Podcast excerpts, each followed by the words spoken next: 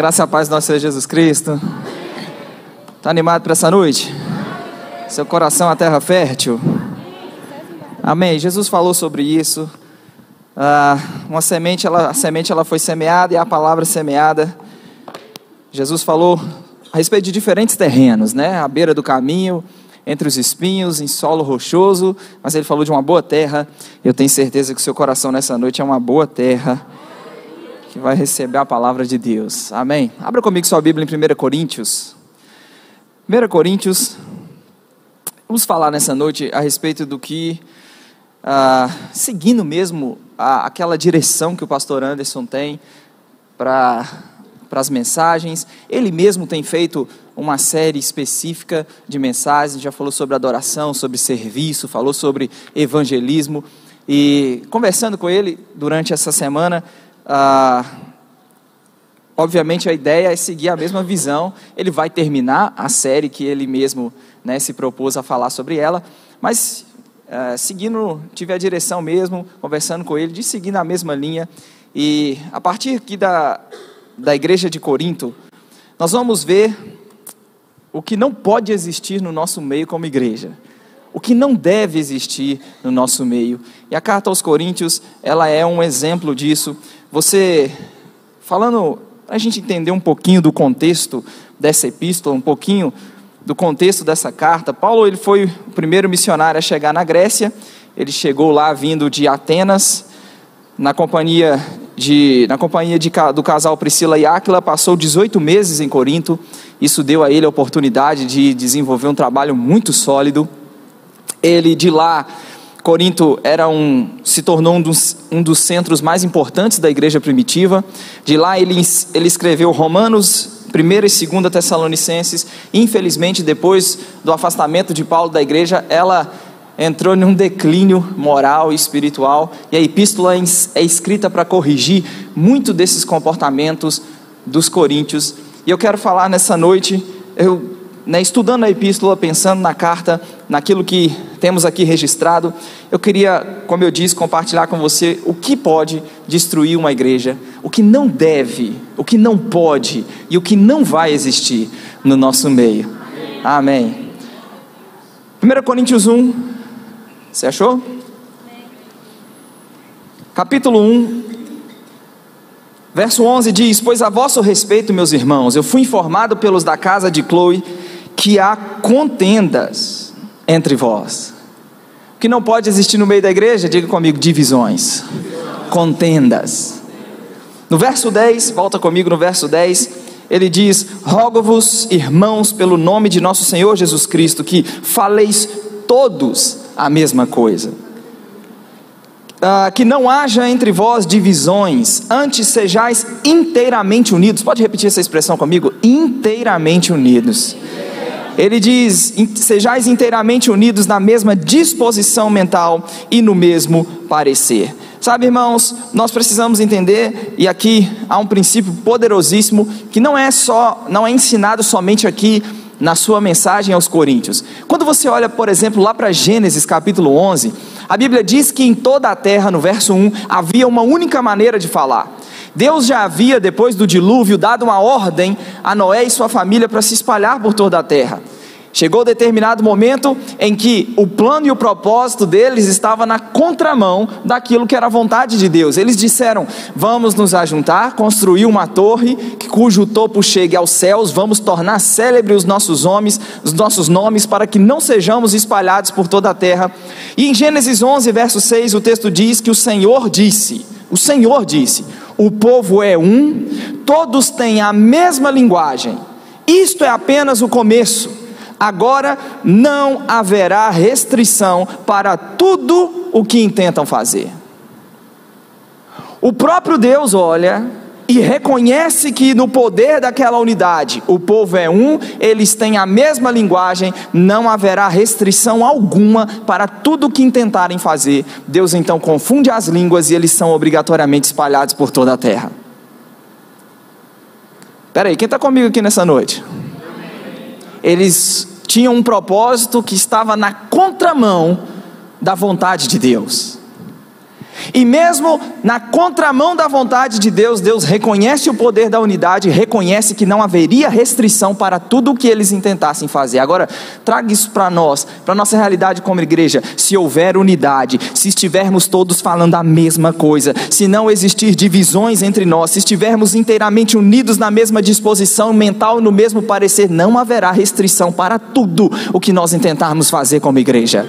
Nada vai parar planos, projetos, avanços. Nós não estamos estamos na contramão do plano de Deus, nós não estamos seguindo em direção contrária ao que é a direção divina, não, pelo contrário, nós temos procurado entender a vontade de Deus, procurado entender a vontade de Deus e nos submetermos à vontade de Deus, irmãos, submissos à vontade de Deus, inteiramente unidos, sem divisões, pensando todos a mesma coisa, falando todos as mesmas coisas, não haverá restrição alguma. Como deve ser, ele fala, e é curioso, eu quero chamar a sua atenção ele fala de uma inteira união. E para que isso seja possível, dois elementos são necessários. Ele fala de palavras, ele fala de pensamentos. Falem todos a mesma coisa, estejam inteiramente unidos na mesma disposição mental. Então ele fala de um elemento objetivo, ele fala de outro subjetivo. Tudo bem, não acontece em Belo Horizonte, só acontece aí outros países afora, outras realidades de igreja. Já viu aqueles irmãos que dizem: eu estou junto com você, pastor. Eu estou pegando firme, pode contar comigo. Eu entendi a visão, eu vou correr com a visão. Diz que está unido, mas por dentro pensa o contrário.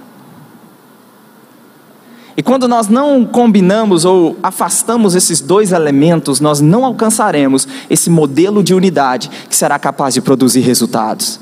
Não pode haver divisões entre nós se há uma direção, se há uma, algo muito específico da parte da nossa liderança, nós precisamos falar, pensar todas as mesmas coisas e avançarmos juntos naquilo que é a direção que Deus está derramando sobre a cabeça, aquela direção que Deus está dando para a liderança. Nós vamos inteiramente unidos fazer a vontade de Deus. Aos Efésios, no capítulo 4, no verso 1, dos versos 1 até o verso 3, Efésios 4 diz: Rogo-vos, pois eu, o prisioneiro no Senhor, que andeis de modo digno da vocação a que fostes chamados. Então ele diz: com humildade, com mansidão, com longanimidade, suportando-vos uns aos outros, esforçando-vos diligentemente por preservar a unidade do Espírito no vínculo da paz. Você observou o que Paulo está dizendo? Paulo está falando de um esforço diligente. Ele diz que nós devemos andar de acordo ou de modo digno da vocação a que fomos chamados, com humildade e com mansidão. Ele acrescenta dois elementos: longanimidade, e ele diz então, suportando-vos uns aos outros. Geralmente a gente tenta embelezar, né? enfeitar essa declaração, mas no texto significa literalmente suportar. É por isso que ele diz que precisa ser feito com longanimidade. Já viu aquela história? Eu não gosto de fulano. Quem já ouviu essa história? Não vou com a cara do ciclano, não vou com a cara do Beltrano. Batalhe para gostar. Se esforce para gostar se empenhe diligentemente por preservar a unidade do Espírito no vínculo da paz. Unidade nem sempre vai ser um sentimento que vai surgir de forma espontânea no nosso coração. Vai ser necessário empenho, esforço diligente da nossa parte para que alcancemos esse modelo de unidade aqui registrado. Esforço, diga comigo, esforço.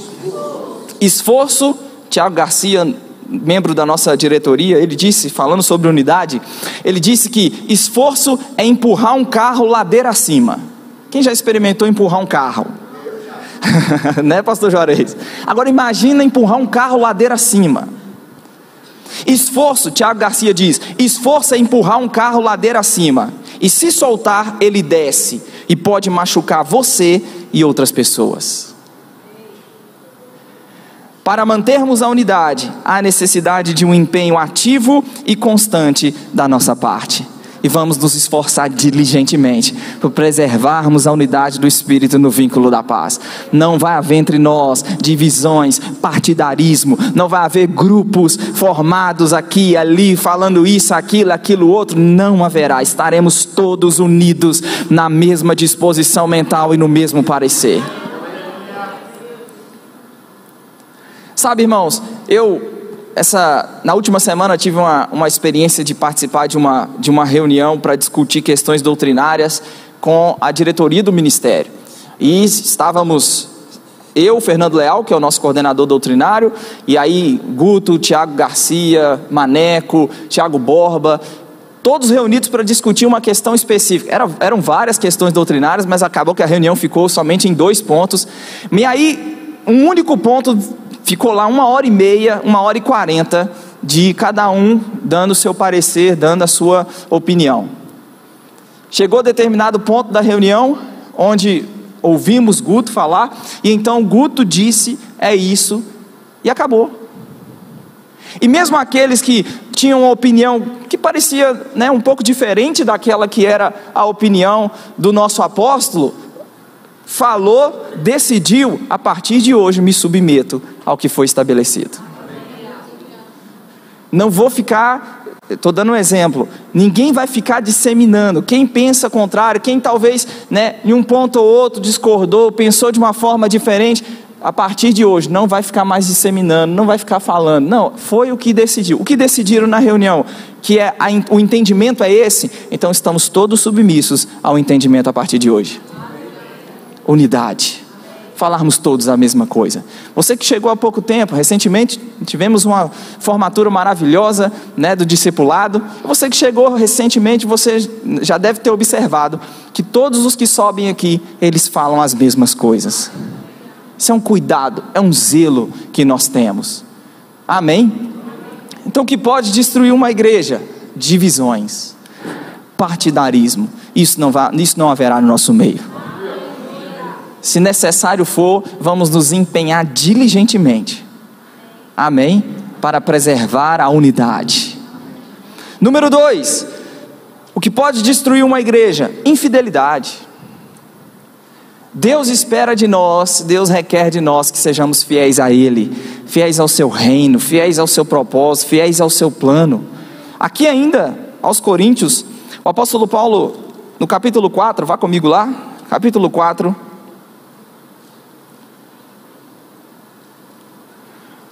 Verso 1, capítulo 4, verso 1.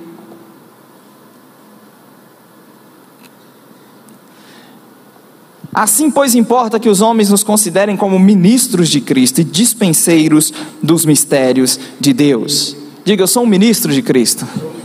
Amém? Eu sei que para ah, alguns, quando se ouve essa palavra, já logo pensam no que eu estou fazendo aqui, né? É um ministro, prega, ensina, né? dirige música. Não, a palavra usada por Paulo aqui, a palavra grega, foi usada para descrever um servo. Amém? Somos servos do nosso Deus. Obviamente filhos, mas também chamados para servi-lo. A forma de corresponder em gratidão ao amor que ele demonstrou por nós é servindo a ele, é fazendo a sua vontade. Então ele diz: importa que os homens nos considerem como ministros de Cristo dispenseiros dos mistérios de Deus. Ora, além disso, o que se requer dos dispenseiros é que cada um deles seja encontrado fiel. Fala para alguém que está perto de você, ele quer te encontrar fiel. A palavra usada aqui para fiel, a palavra grega significa verdadeiro de pessoas que se mostram fiéis na transação de negócios, pessoas que se mostram fiéis na execução de comandos ou no desempenho de suas obrigações. Alguém que é digno de confiança, aquele ou aquilo em quem se pode confiar. O que se requer dos dispenseiros é que eles sejam encontrado, encontrados fiéis. E ser encontrado fiel é eu estarei, eu serei fiel, fiel na execução de comandos, no desempenho das obrigações, eu sou alguém digno de confiança, eu sou alguém em quem a liderança vai poder confiar, eu sou alguém em quem o Senhor vai poder confiar para fazer o que precisa ser feito. Algumas virtudes, algumas qualidades de pessoas que são fiéis. Por exemplo, uma pessoa que é fiel, ela é cuidadosa em cumprir uma promessa. Você pode acreditar no que ela diz. Sabe aquela pessoa que é confiável? Ela diz algo e você pode confiar no que ela diz, porque ela vai fazer exatamente como ela falou. Uma pessoa que é fiel, ela completa suas tarefas com responsabilidade e dedicação. Uma pessoa que é fiel, você pode contar que o trabalho vai ser feito. Uma pessoa que é fiel, elas não desistem no meio do projeto. Elas começam e terminam com a mesma excelência que começou. E você sabe que nem sempre é fácil começar e terminar com a mesma excelência. Porque no meio do caminho, circunstâncias muitas vezes oferecem-nos a oportunidade de desistir, de abandonar, de deixar no meio do caminho. Quantos de nós, irmãos, já não abraçamos tantas coisas para fazer e no meio do caminho deixamos, né, por terminar, deixamos por fazer? Alguém que é fiel e o que o Senhor espera de nós, o que se requer dos dispenseiros é que eles sejam encontrados fiéis. Nós vamos começar e terminar com a mesma excelência. Colocou as mãos em algo para fazer, as mãos em um departamento para conduzir, ingressou em um departamento né, para servir, seja fiel do início do ano ou do momento em que entrou até que se cumpra o tempo, aquela estação, né, que Deus colocou você naquele departamento, colocou você ali para servir, ser um cooperador, seja fiel, faça com excelência, com esmero, com dedicação. Irmãos, você não está servindo o pastor antes, você não está servindo o pastor Juarez, você está servindo ao Senhor. Ao fazer, faça para o Senhor. Amém. Estamos, e eu não estou falando de insubmissão à liderança, não é disso que eu estou falando a nossa submissão à liderança, a submissão aos nossos pastores, irmãos, nós estamos fazendo porque o Senhor os estabeleceu. Reconhecemos que o Senhor os estabeleceu, então servindo ao Senhor, nos submetemos ao que, ao que, está, ao que está estabelecido, nos submetemos e nos dispomos a servir para fazer o que precisa e o que precisar ser feito para o avanço da igreja. Então, alguém que é fiel, essa pessoa não desiste no meio do projeto. Você quer ver outra característica? Uma pessoa que é fiel, ela é pontual, ela está presente no horário e ela termina nos prazos estabelecidos. Elas completam as tarefas nos prazos estabelecidos. Sabe, irmãos, que a nossa infidelidade no que diz respeito ao horário fala muito a respeito da nossa vida. Pastor, nosso apóstolo mandou para mim essa semana uma tarefa. Eu disse para ele: eu, eu, posso te entregar até que dia? Porque eu, eu, eu, falo, eu falei com ele: eu funciono com prazo. Até quarta-feira. Irmão, pensa numa tarefa que eu tinha dois dias para fazer. Parei tudo que eu estava fazendo, outras atividades que eu estava fazendo, parei para me dedicar àquela tarefa. Mas se eu fiz o compromisso, eu preciso terminar e entregar no prazo estabelecido. Isso é excelência. Deus nos chamou para isso. Amém. Uma pessoa que é fiel, elas são honestas, dignas de confiança, não são pessoas dissimuladas. Alguém que é fiel, elas não só atingirão as expectativas, como elas vão além do esperado. Elas fazem mais do que o suficiente e estão dispostas a caminhar mais uma milha se for necessário. Para que, que eu vou fazer isso? Isso não é minha tarefa, isso não é o meu departamento. Não, irmãos, aquelas pessoas que trazem o maior benefício para o ministério são aquelas que simplesmente desejam servir e estão dispostas a servir com fidelidade, com excelência, com honra, com dedicação. Amém. E eu e você precisamos servir porque nós precisamos crescer. Quando nos envolvemos com a igreja local, nos, nos envolvemos com o Senhor, nós é que estamos crescendo, nós é que estamos avançando. Isso vai fazer né, e trará, e trará progresso para a nossa vida e a nossa caminhada com o Senhor. Paulo diz: ele estabeleceu apóstolos, profetas, evangelistas, pastores e mestres, com o objetivo, com vista ao aperfeiçoamento dos santos para o desempenho do seu serviço. Os apóstolos, os profetas, os evangelistas, os pastores e mestres equipam os santos para que os santos desempenhem o seu serviço. Não é só consumir a reunião, não é só consumir a, a mensagem, não é só consumir a música, não é disso. É aquela mentalidade de que estou sendo aperfeiçoado para servir. Então, o que pode destruir uma igreja? A infidelidade. Deus te plantou nesse lugar, tem certeza disso? Nós vamos servir. Seremos fiéis. Ah, mas é só eu nessa escala? Será que não tem outra pessoa? Irmão, você está fazendo para o Senhor.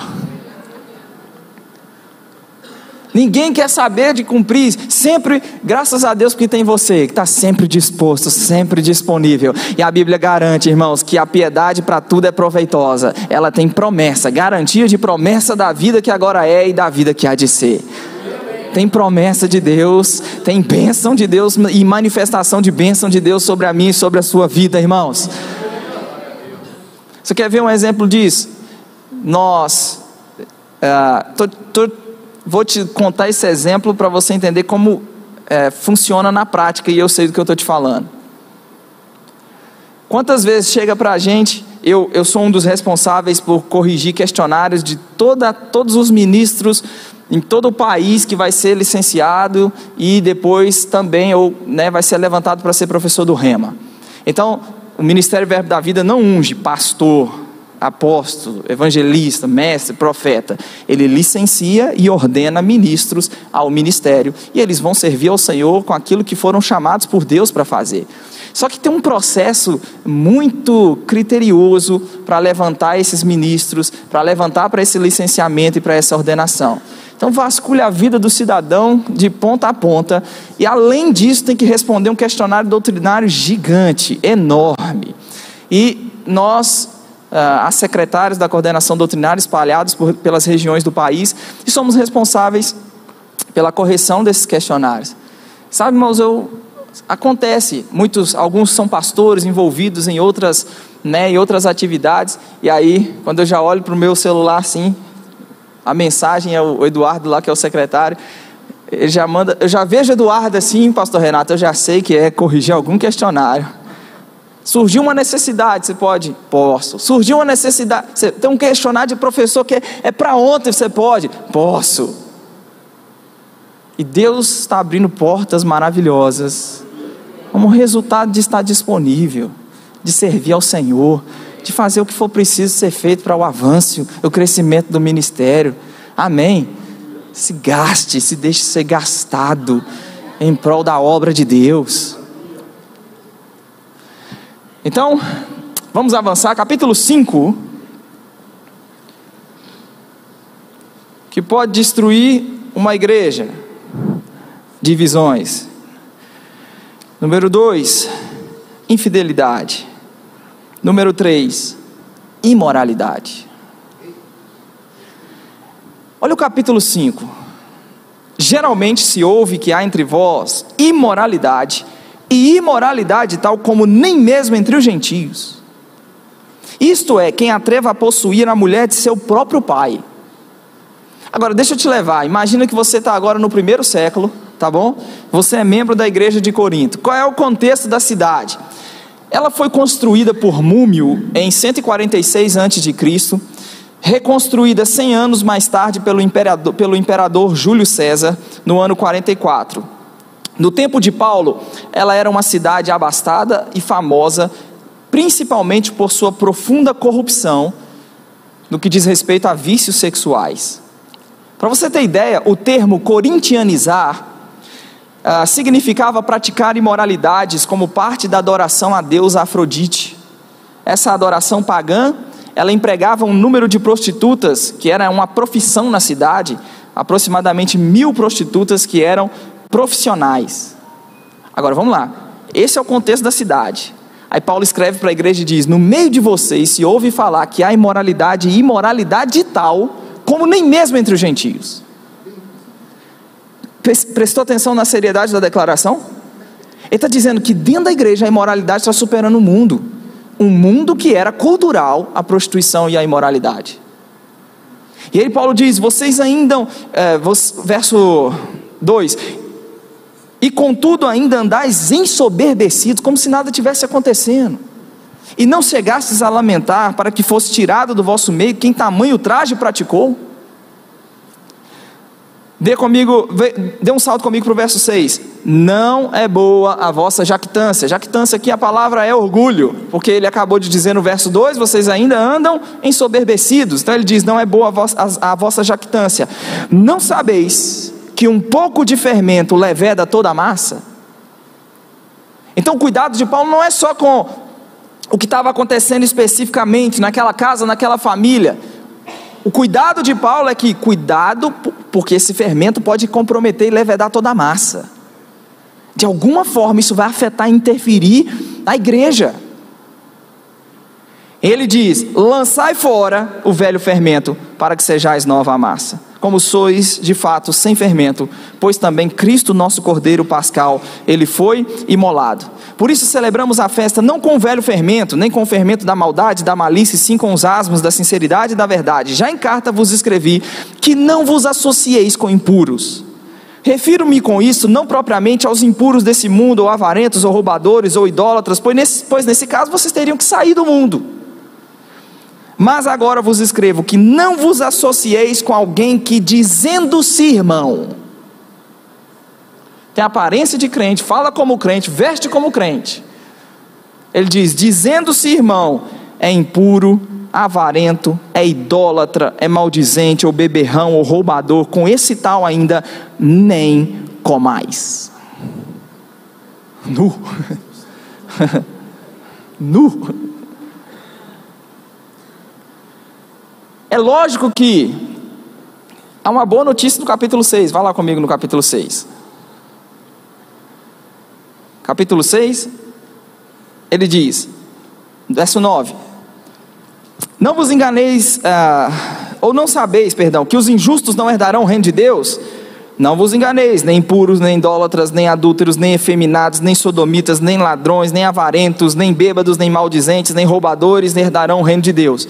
Aí o 11: Tais fostes alguns de vós, mas vocês foram lavados, vocês foram santificados, vocês foram justificados em o nome do Senhor Jesus Cristo no Espírito do vosso Deus. Essa não precisa ser a realidade de vocês. Olha o que ele diz no verso seguinte: Todas as coisas me são lícitas, verso 12, mas nem todas convêm. Todas as coisas me são lícitas, mas eu não me deixarei dominar por nenhuma delas não vai ser pecado que vai dominar a nossa vida, não vai ser imoralidade, não vai ser idolatria, não vai ser avareza, não vai ser, não seremos maldizentes, nem beberrões, nem roubadores. Não é isso que vai dominar a nossa vida, porque fomos lavados, santificados, justificados. No capítulo 10, olha o que ele diz no capítulo 10, vá comigo no capítulo 10 de Coríntios. Ele diz no verso 12, 1 Coríntios 10, verso 12. Aquele, pois, que pensa estar de pé, veja que não caia. Não vos sobreveio tentação que não fosse humana, mas Deus é fiel. Diga comigo: Deus é fiel. E Paulo diz: Deus é fiel. Em que aspecto da fidelidade de Deus vai se manifestar na nossa vida? Ele diz: Deus é fiel e não permitirá que sejais tentados além das vossas forças. Pelo contrário, juntamente com a tentação, vos proverá livramento livramento, de sorte que a possais suportar. Não precisamos nos render ao pecado, não precisamos nos render, não precisa haver queda na nossa vida, porque junto com a tentação, a fidelidade de Deus se manifestará na nossa vida e vamos experimentar de livramento para, para suportar a tentação e não sucumbir a ela. Amém. Mas ficou claro que o cuidado de Paulo era: a igreja poderia ser de alguma forma afetada. Ele não traz clareza a respeito de como afetaria. Mas quem é cozinheiro, quem é cozinheira, sabe o que o fermento provoca. E de alguma forma haveria, de alguma forma aquilo afetaria, interferia, interferiria na saúde da igreja. E então ele diz e deixa claro: cuidado com quem você se associa. Com gente que se diz irmão, mas é a lista como nós vimos. Paulo diz: com esse nem comais. Nós vamos nos associar com pessoas que vai provocar, vai nos provocar a crescer, vai nos provocar a avançar. Amém, gente. Junto com a tentação, há livramento. Amém? Tem muitos crentes que eles estão preparados somente para a queda ou para se reerguerem após a queda. E não são ensinados a andar em vitória. E o texto nos ensina a andar em vitória sobre o pecado. Capítulo 15, vá comigo lá. Só tenho mais dois pontos para compartilhar com você. Vá comigo para o capítulo 15.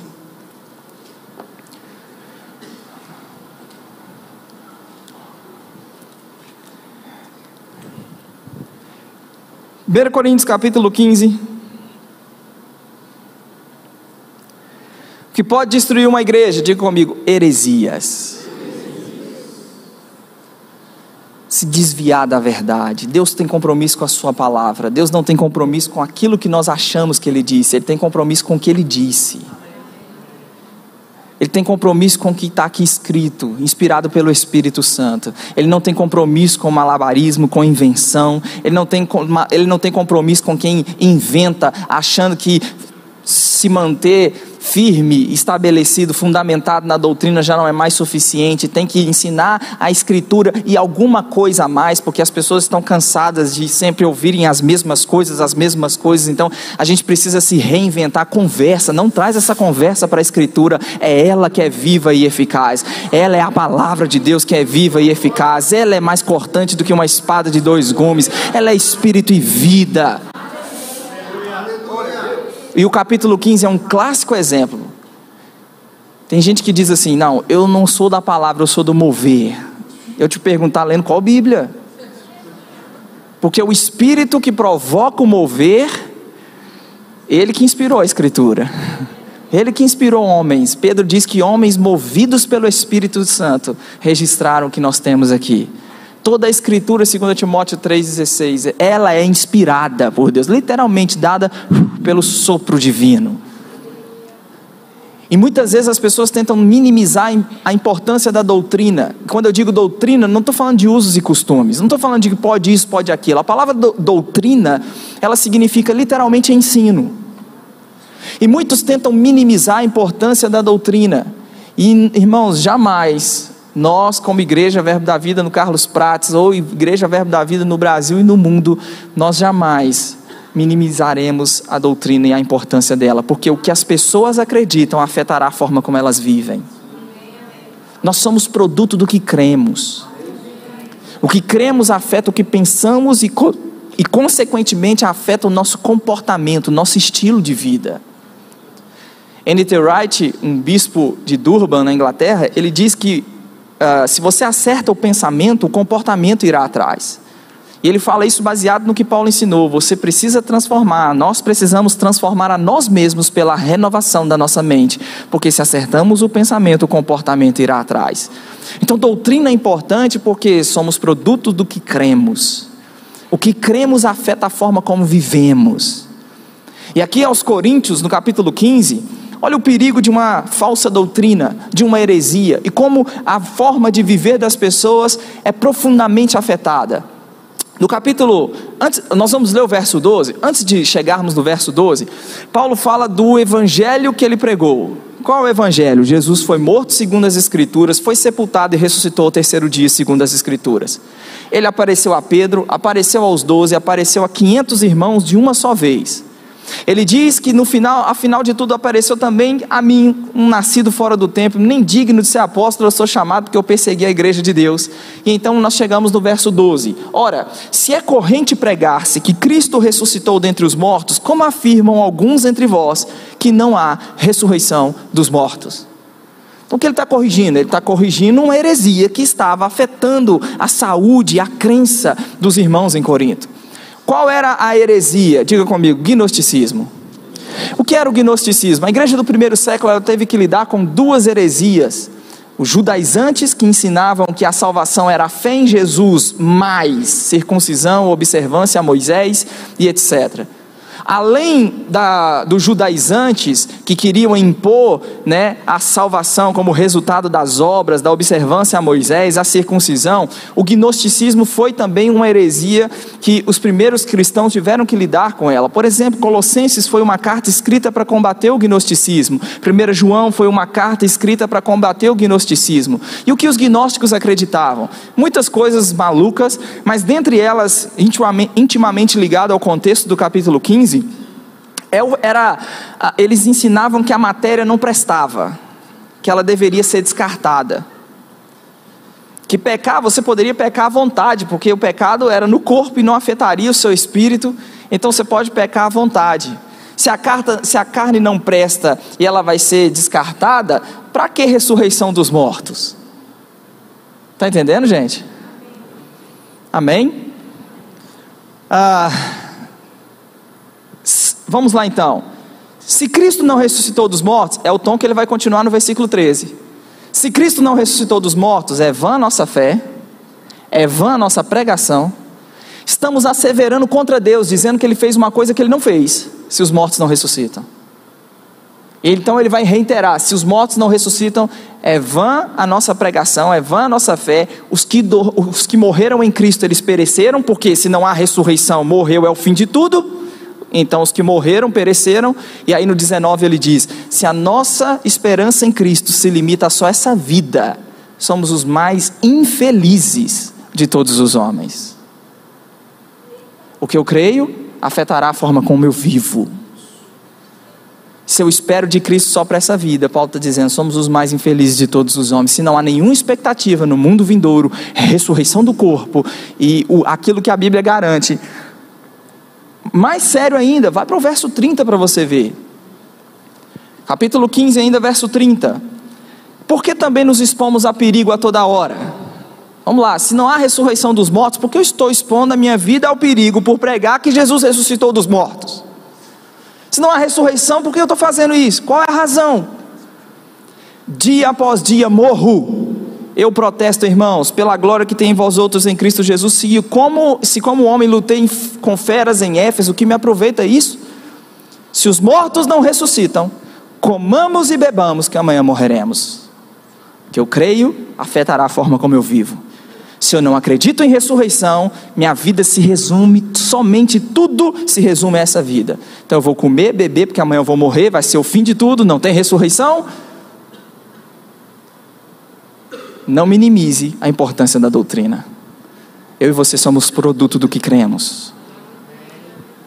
Mas você vai para o verso 20 e respira aliviado. Vá comigo para o verso 20. Mas de fato, tem alguém comigo aqui nessa noite?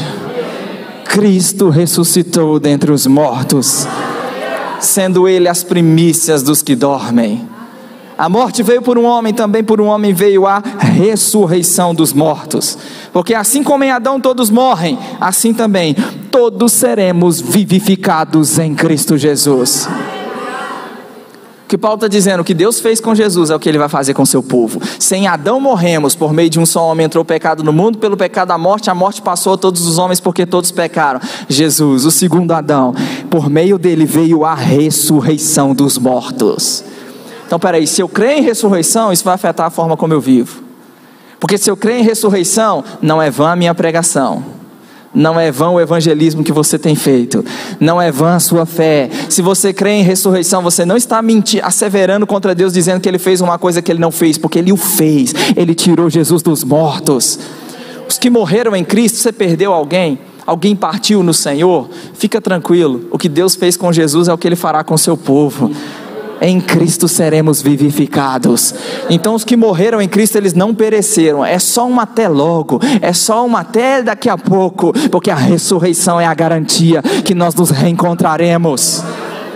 Então, se eu creio em ressurreição, isso fortalece a minha fé não é vã a minha fé. Se eu creio em ressurreição, isso me incentiva e me estimula o evangelismo, porque não é vã a minha pregação. Se eu creio em ressurreição, meu coração é confortado a respeito daqueles que já partiram, porque se eu creio que Deus fez com Jesus, é o que Ele fará comigo, é o que Ele fará com aqueles que já partiram no Senhor, meu coração fica, fica confortado por essa verdade. Eu não estou esperando de Cristo só para essa vida. Eu não vou viver de forma irresponsável, leviana, acreditando e pensando que o que se pode experimentar de Cristo é só para essa vida. Irmão, nós já estamos experimentando muita coisa boa em Cristo nessa vida. Você é justiça de Deus, você é nascido de novo, você foi santificado. Amém. Prosperidade é uma realidade na minha e na sua vida. Podemos experimentar de cura, porque no madeiro ele levou as nossas dores, as nossas enfermidades. Mas ainda que tenhamos todos esses benefícios, não esperamos de Cristo só para essa vida, porque até logo logo, ali, já já, está a imortalidade, está a criação transformada, está a recompensa e o galardão pela nossa obra, pelo nosso serviço, pelo nosso trabalho. É assim que ele vai terminar o capítulo 15 de Corinto. Depois de falar que os mortos ressurgirão em corpos de glória incorruptíveis, em corpos imortais, os vivos nem a morte experimentará. Eu não sei se você tem expectativa, eu creio que vai ser ainda na nossa geração. Se Paulo acreditava que era na geração dele, eu tenho razão, razões suficientes para acreditar que é na minha geração. num abrir e fechar de olhos. O corpo corruptível revestido da incorruptibilidade, esse corpo mortal revestido da imortalidade, e então se cumprirá a palavra que está escrita: tragada foi a morte pela vitória. O conhecimento a respeito disso afeta de que forma a minha vida? Ele termina o capítulo 15 dizendo: Portanto, meus amados irmãos, o que esse portanto significa? É uma conjunção utilizada para concluir uma ideia anteriormente apresentada.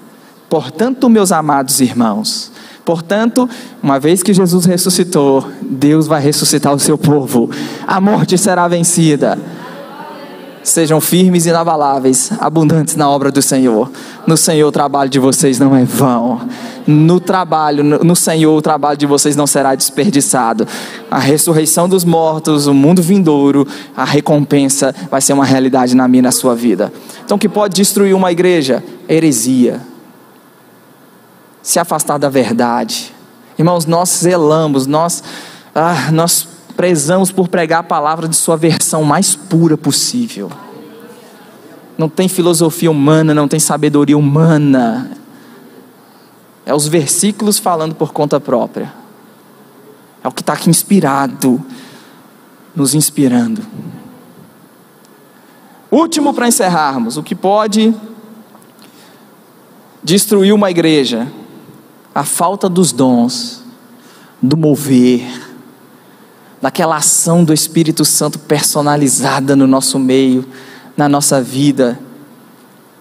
Irmão, não existe vida cristã se não for debaixo do mover do Espírito Santo. Não existe, isso aqui não é clube social. Isso é vida. Jesus falou: na minha ausência, Ele vai agir como se eu estivesse presente. Me ajuda a entender melhor, Tiago. Jesus disse: Eu vou rogar ao Pai, o Pai vai dar a vocês o outro consolador. João 14, verso 16. O Espírito da verdade que o mundo não pode receber porque não vê não conhece. Vocês o conhecem, Jesus disse para os discípulos, porque ele habita com vocês, mas ele vai estar dentro de vocês. Aí Jesus diz no verso 19: Não vos deixarei órfãos, voltarei para vós outros que nós temos, o que o Espírito Santo é? Jesus na pessoa do Espírito Santo. Ele deseja fazer em nós tudo o que fez, se mover em nós e através de nós. Eu sei que muita gente, e vá comigo aí no capítulo 12, rapidinho. Muita gente fica, e obviamente isso não está errado, isso é, isso é correto. Verso 6, 1 Coríntios 12, verso 6. O texto diz: há diversidade nas realizações, mas o mesmo Deus é quem opera tudo em todos. Então ele diz que a manifestação do Espírito é concedida a cada um visando um fim proveitoso. Então ele vai destacar que a um é dada mediante o Espírito. Então pode, pode repetir comigo essas expressões? Deus opera, Deus opera. mediante o Espírito. Diga, segundo o Espírito. Verso 11 diz: Mas um só e o mesmo Espírito realiza todas estas coisas, distribuindo-as como lhe apraz a cada um individualmente. Então está claro que eu e você, né, nós, nós não, não provocamos, não forçamos o mover do Espírito, porque é Ele que realiza, é Ele que distribui, é Ele que opera. Amém, gente? Só que o que eu muitas vezes percebo é que muita gente, amparado por esses versículos, se esquece do aspecto complementar. Fica somente nesses versículos e diz: é o Espírito que distribui, é Ele que faz, é Ele que realiza, é mediante Ele, é Deus que opera. Como se não houvesse, ou, ou como se não precisasse haver da nossa parte um envolvimento com Ele. E aí você vai para o capítulo 14, verso 1 diz assim: 14 e 1: Segui o amor e procurai, diga comigo, procurai. Ele diz: procurai o que? Com zelo os dons espirituais. A palavra procurar aqui é a palavra grega que dá a ideia de desejar ardentemente. Quem está entendendo o aspecto complementar? Eu não posso ficar só com o capítulo 12 e dizer, não, é ele que opera, é ele que realiza, é ele que distribui. Não, da minha parte e da sua parte deve haver um desejo. Só tem alguns entendendo. Nós somos intérpretes daquilo que o Espírito Santo quer fazer, deseja fazer. Nós precisamos desejar ser intérpretes do que ele quer fazer. Eu sei que cada um se move de um jeito, né? Tem gente que grita, pá, corre. Tudo bem, são as reações, cada um entende de um jeito e reage, né? E corresponde de uma forma diferente. Mas tem gente que se move silenciosamente. Você ninguém viu, mas durante o louvor, durante o período de música, a Ana veio aqui na Cíntia, abraçou ela. Eu não vi o que foi dito, mas com certeza era uma palavra do Espírito Santo para ela.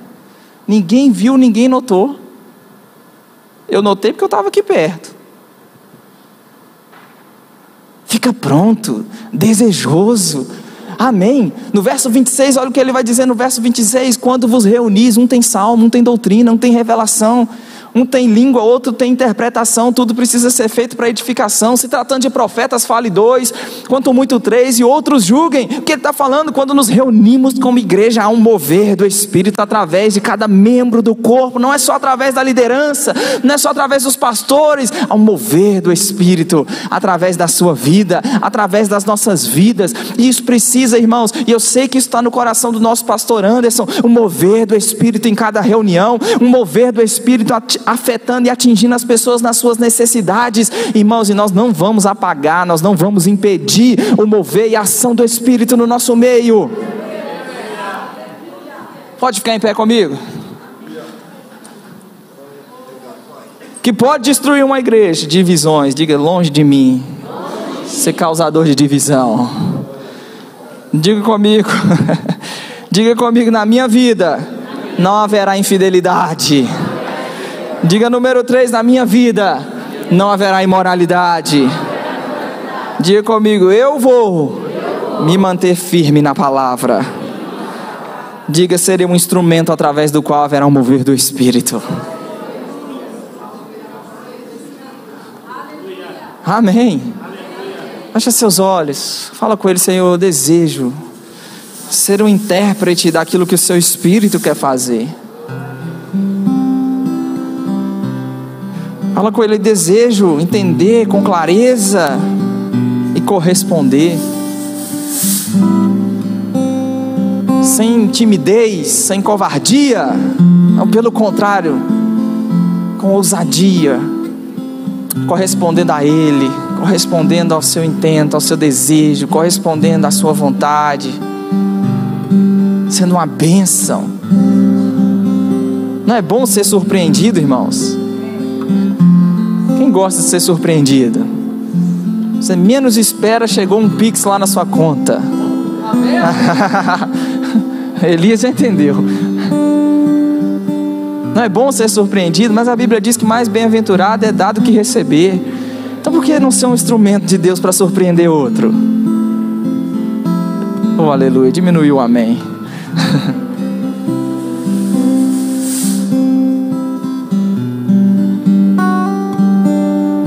onde, por onde começar, Tiago? Entendi, desejar os dons, manifestações do Espírito, mover dele.